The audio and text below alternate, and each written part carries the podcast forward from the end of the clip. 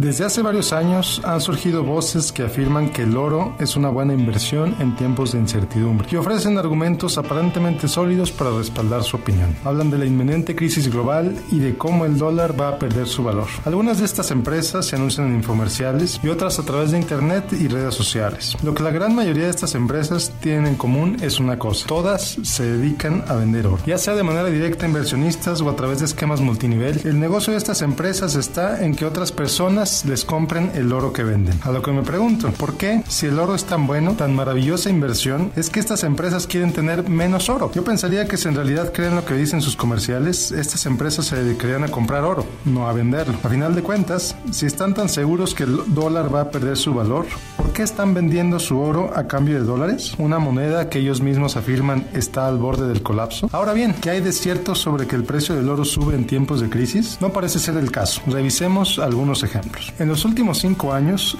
el oro ha perdido más del 30% de su valor. Llegó a cotizarse a 1.900 dólares la onza y hoy ronda los 1.300. En 2001, año que definitivamente estábamos en una crisis, tanto por los ataques terroristas como por la caída de las bolsas, el oro llegó a su valor mínimo en más de 30 años. Uno pensaría que en esa época de crisis el oro subiría de valor, pero de hecho bajó. Ajustado por inflación, todavía estamos muy lejos del máximo histórico que el oro alcanzó en 1980. Quiere decir que si compraste oro en ese entonces, todavía te falta muchísimo para recuperar tu inversión. Entonces, ¿por qué la insistencia en vender oro? Simplemente porque es buen negocio. En primer lugar, las comisiones. Muchos vendedores, especialmente los que se anuncian en infomerciales, agregan una comisión al precio de venta. He llegado a ver casos en los que esta llega a ser el 30%. Y en segundo, la diferencia entre el precio de compra y el precio de venta. Con el oro sucede lo mismo que con los dólares en las casas de cambio. Tiene un precio de compra y un precio de venta. Pero como las transacciones de oro son menos comunes,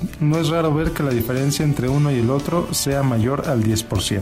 El oro ciertamente tiene valor comercial, se utiliza para hacer componentes electrónicos y joyería, y sin duda puede tener un gran valor emocional. ¿Qué familia no tiene alguna pieza de oro, por pequeña que sea, que ha pasado generaciones? Pero como inversión, la evidencia nos muestra que puede ser mala idea, especialmente porque es un mercado donde hay mucho potencial de abuso por la falta de transparencia. Como siempre, te invito a seguirme en Facebook, en facebook.com, diagonal Miguel Gómez Consejero. Soy Miguel Gómez, consejero financiero. Noticias MBS.